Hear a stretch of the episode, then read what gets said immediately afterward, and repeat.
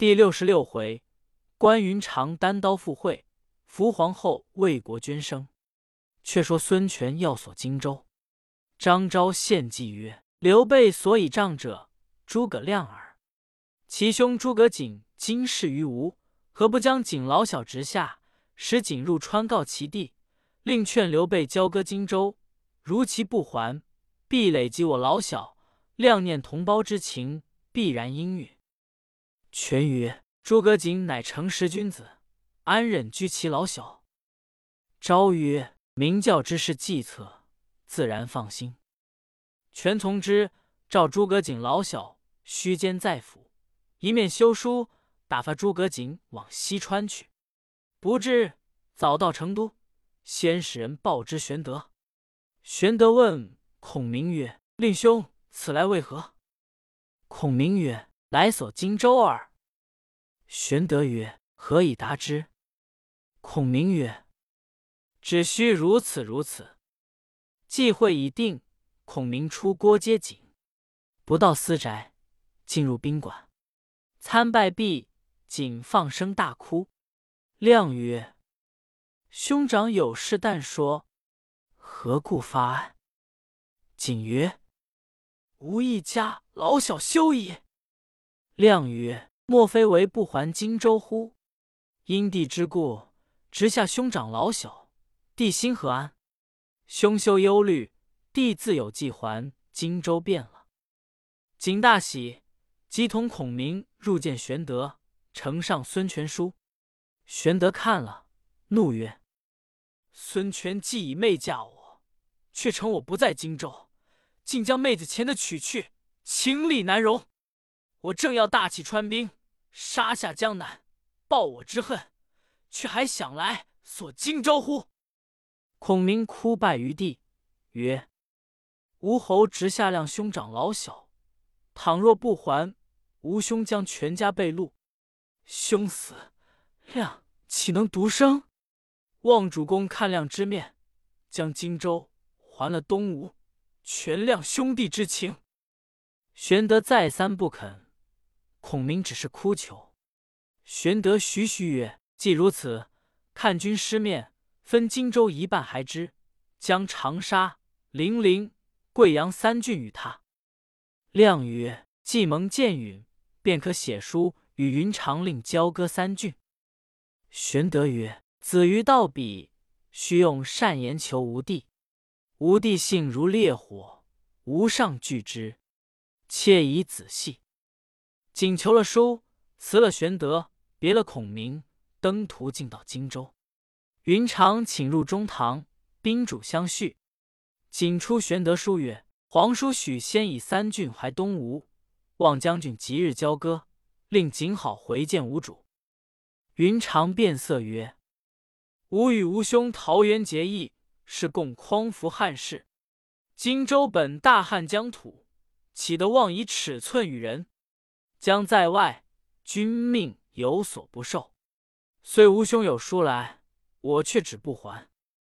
瑾曰：“今吴侯直下锦老小，若不得荆州，必将被诛。望将军怜之。”云长曰：“此事吴侯绝计，如何瞒得我过？”瑾曰：“将军何太无面目？”云长执剑在手曰：休再言，此剑上并无面目。关平告曰：“军师面上不好看，望父亲息怒。”云长曰：“不看军师面上，教你回不得东吴。”景满面羞惭，即辞下船，再往西川见孔明。孔明已自出巡去了。景只得再见玄德，哭告云长欲杀之事。玄德曰：“吾弟性急，极难语言。子瑜可暂回。荣武取了东川、汉中诸郡，调云长王守之。那十方得交付荆州。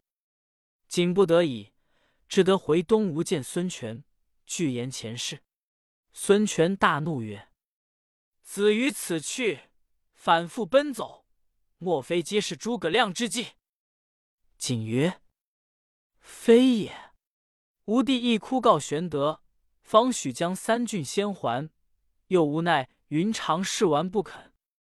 孙权曰：“既刘备有先还三郡之言，便可差官前去长沙、零陵、贵阳三郡赴任，且看如何。”景曰：“主公所言极善。”权乃令景取回老小，一面差官往三郡赴任。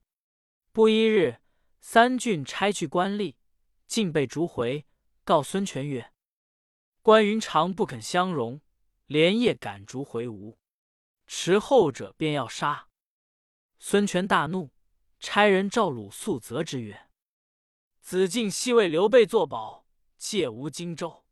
今刘备已得西川，不肯归还。”子敬岂得做事？素曰：“素以私得一计，正欲告主公。”权问何计？素曰：“今屯兵于路口，使人请关云长赴会。若云长肯来，以善言说之；如其不从，伏下刀斧手杀之。如彼不肯来，随即进兵，与决胜负，夺取荆州便了。”孙权曰。正合无益，可即行之。产则进曰：“不可。关云长乃世之虎将，非等闲可及，恐事不协，反遭其害。”孙权怒曰：“若如此，荆州何日可得？”便命鲁肃速行此计。肃乃辞孙权，至路口，召吕蒙、甘宁商议。设宴于路口寨外临江亭上，修下请书，选帐下能言快语一人为使，登舟渡江。江口关平问了，遂引使者入荆州，叩见云长，具到鲁肃相邀赴会之意，呈上请书。云长看书毕，未来人曰：“既子敬相请，我明日便来赴宴，如可先回。”使者辞去。关平曰：“鲁肃相邀，必无好意。父亲何故许之？”云长笑曰：“吾岂不知耶？此事诸葛瑾回报孙权，说吾不肯还三郡，故令鲁肃屯兵路口，邀我赴会，便锁荆州。吾若不往，倒无惬意。吾来日独驾小舟，只用亲随十余人，单刀赴会。”看鲁肃如何敬我。平见曰：“父亲奈何以万金之躯倾倒虎狼之穴？恐非所以重伯父之寄托也。”云长曰：“吾于千枪万刃之中，矢石交攻之际，匹马纵横，如入无人之境，岂忧江东群属乎？”马良亦见曰：“鲁肃虽有长者之风，但今事急，不容不生一心。”将军不可轻往。云长曰：“西战国时，赵人蔺相如无缚鸡之力，于渑池会上，去秦国君臣如无物，况吾曾学万人敌者乎？既已许诺，不可失信。”良曰：“纵将军去，亦当有准备。”云长曰：“只叫吾儿选快船十只，藏善水军五百，于江上等候。”看吾任其起处，便过江来。平领命自去准备。却说使者回报鲁肃，说云长慨然应允，来日准到。肃与吕蒙商议，此来若何？蒙曰：“彼带军马来，某与甘宁个人领义军伏于暗侧，放炮为号，准备厮杀。如吴军来，只于庭后伏刀斧手五十人，就沿间杀之。”计会已定。次日，肃令人于岸口遥望。辰时后，见江面上一只船来，稍弓水手之数人，一面红旗，风重招展，显出一个大官字来。船舰近岸，见云长青金绿袍，坐于船上，傍边周仓捧着大刀，八九个关西大汉，各挎腰刀一口。鲁肃惊疑，接入亭内。叙礼毕，入席饮酒，举杯相劝，不敢仰视。云长谈笑自若。酒至半酣，素曰：“有一严肃与君后，幸垂听焉。昔日令兄皇叔使宿于吴主之前，保借荆州暂住，约于取川之后归还。今西川已得，而荆州未还，得无失信乎？”云长曰：“此国家之事，言间不必论之。”素曰：“吾主指区区江东之地，而肯以荆州相借者。”为念君侯等兵败远来，吾以为资故也。今已得益州，则荆州自应见还。乃皇叔但肯先割三郡，而君侯又不从，恐于礼上说不去。云长曰：“乌林之役，左将军亲冒矢石，戮力破敌，岂得徒劳而无持土相资？今足下复来所第耶？”素曰：“不然。”君侯时与皇叔同败于长坂，计穷力竭，将欲远窜。吾主今念皇叔身无处所，不爱土地，使有所托足，以图后功。而皇叔谦德挥好，以得西川，又占荆州，贪而背义，恐为天下所耻笑。唯君侯察之。云长曰：“此皆吾兄之事，非某所宜于也。”素曰：“某闻君侯与皇叔桃园结义，视同生死。皇叔即君侯也，何得推脱乎？”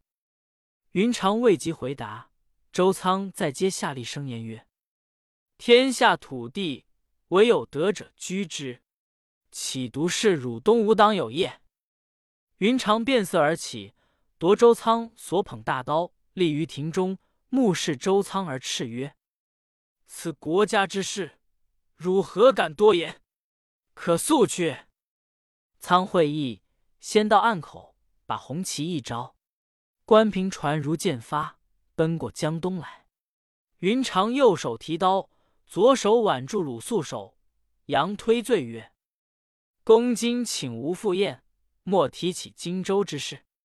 吾今已醉，恐伤故旧之情。”他日令人请公到荆州赴会，另作商议。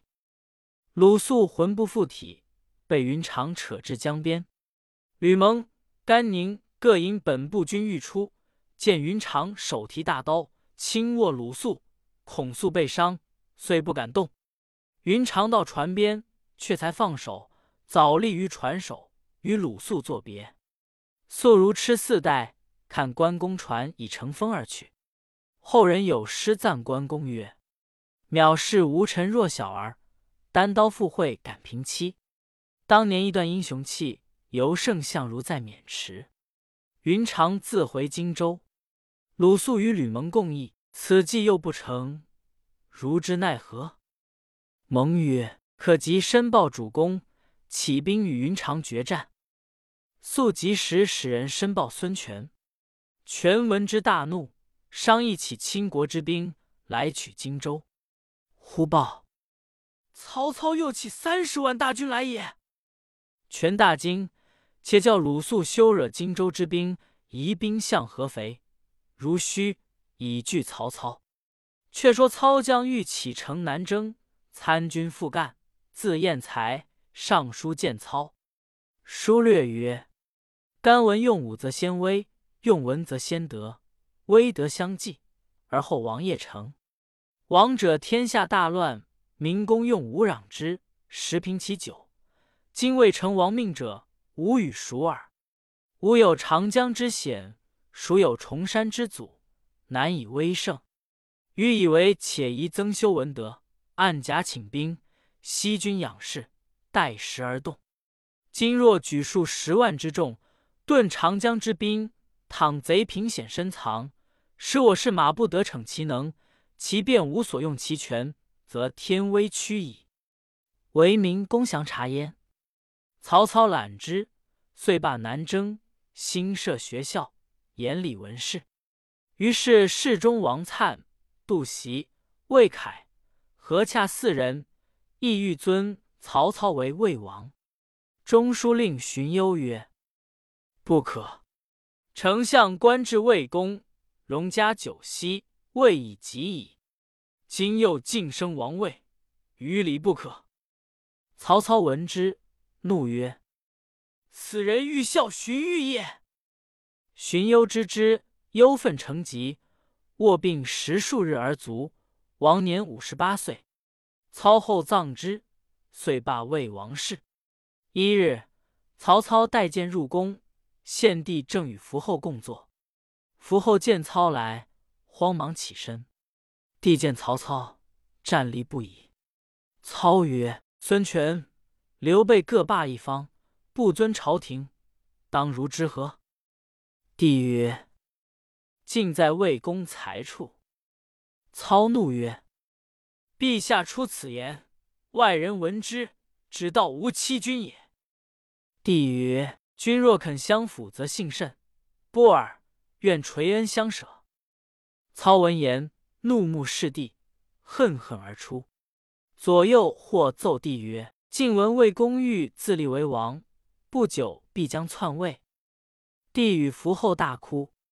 后曰：“妾父伏完常有杀操之心，妾今当修书一封，密与父图之。”帝曰：“昔董承为事不密，反遭大祸，今恐又泄露。”朕与汝皆休矣。后曰：“旦夕如坐针毡，似此为人，不如早亡。且看宦官中之中亦可托者，莫如穆顺，当令记此书。”乃即召穆顺入屏后，退去左右进士。帝后大哭，告顺曰：“操贼欲为魏王，早晚必行篡夺之事。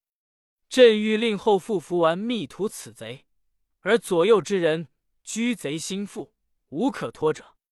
欲汝将皇后秘书寄与福完，谅汝忠义，必不负朕。顺气曰：“臣感陛下大恩，敢不以死报？”臣即请行。后乃修书复顺，顺藏书于发中，前出进宫，进至福完宅，将书呈上。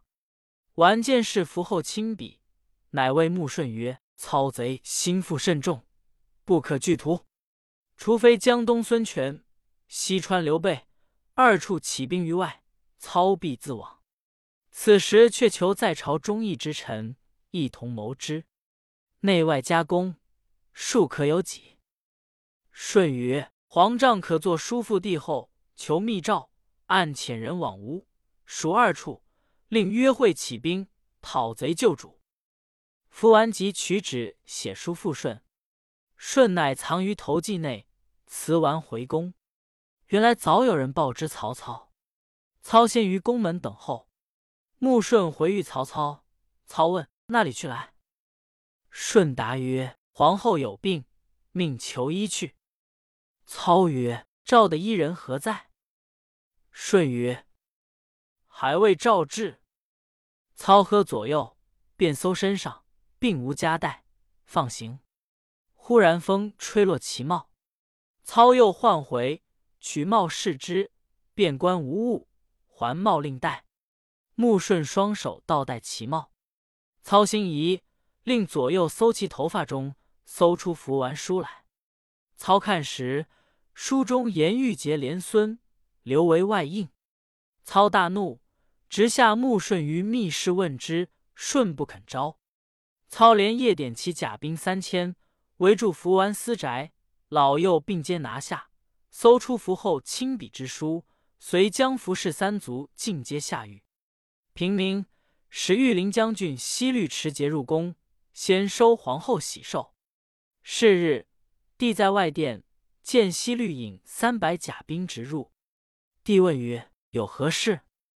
律曰：“奉魏公命收皇后玺。”帝之事谢，心胆皆碎。律至后宫，伏后方起。律便宦管喜寿人索取玉玺而出。伏后情之事发，便于殿后交房内加壁中藏躲。少顷，尚书令华歆引五百甲兵入到后殿，问宫人：“伏后何在？”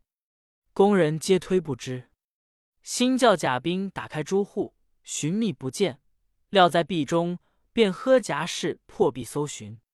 新亲自动手，就后头计拖出。后曰：“望免我一命。”辛斥曰：“汝自见魏公速去。”后披发显足，二甲士推拥而出。原来华歆素有才名，项羽、秉元、管宁相友善。时人称三人为一龙，华歆为龙头，丙元为龙腹，管宁为龙尾。一日，宁与辛共种园书，锄地见金。宁挥锄不顾，辛时而视之，然后掷下。又一日，宁与辛同坐观书，闻户外传呼之声，有贵人乘轩而过。宁端坐不动，心弃书往观。宁自此比辛之为人，遂割席分坐，不复与之为友。后来管宁避居辽东，常戴白帽，坐卧一楼，足不履地，终身不肯侍卫。而辛乃先是孙权，后归曹操，至此乃有收捕伏皇后一事。后人有诗叹华歆曰：“华歆当日逞凶谋。”破毕生将母后收，助虐一朝天虎翼，骂名千载笑龙头。又有诗赞管宁曰：“辽东传有管宁楼，人去楼空名独留。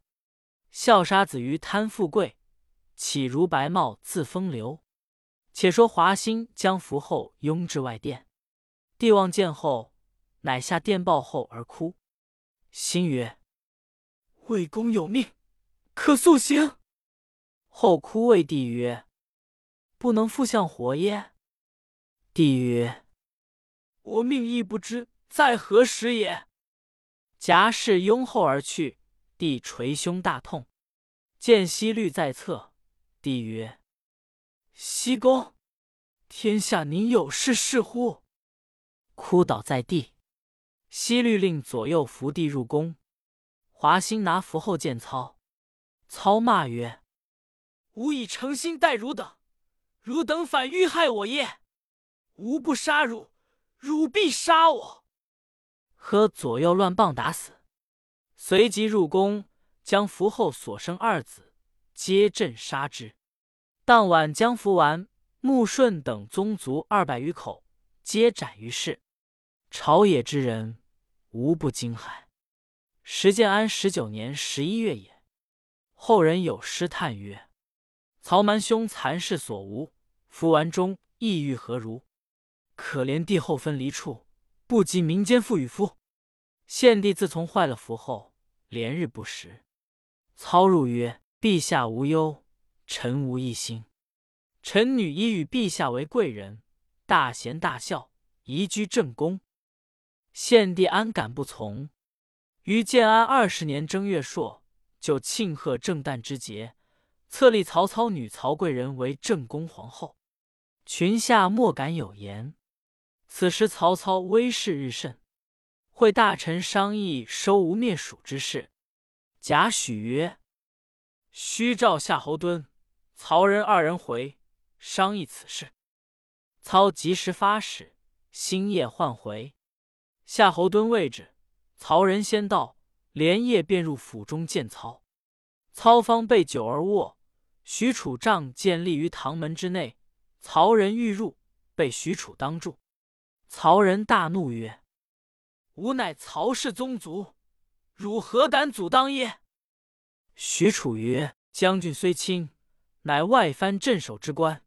许褚虽疏，现充内侍。主公醉卧堂上，不敢放入。”人乃不敢入。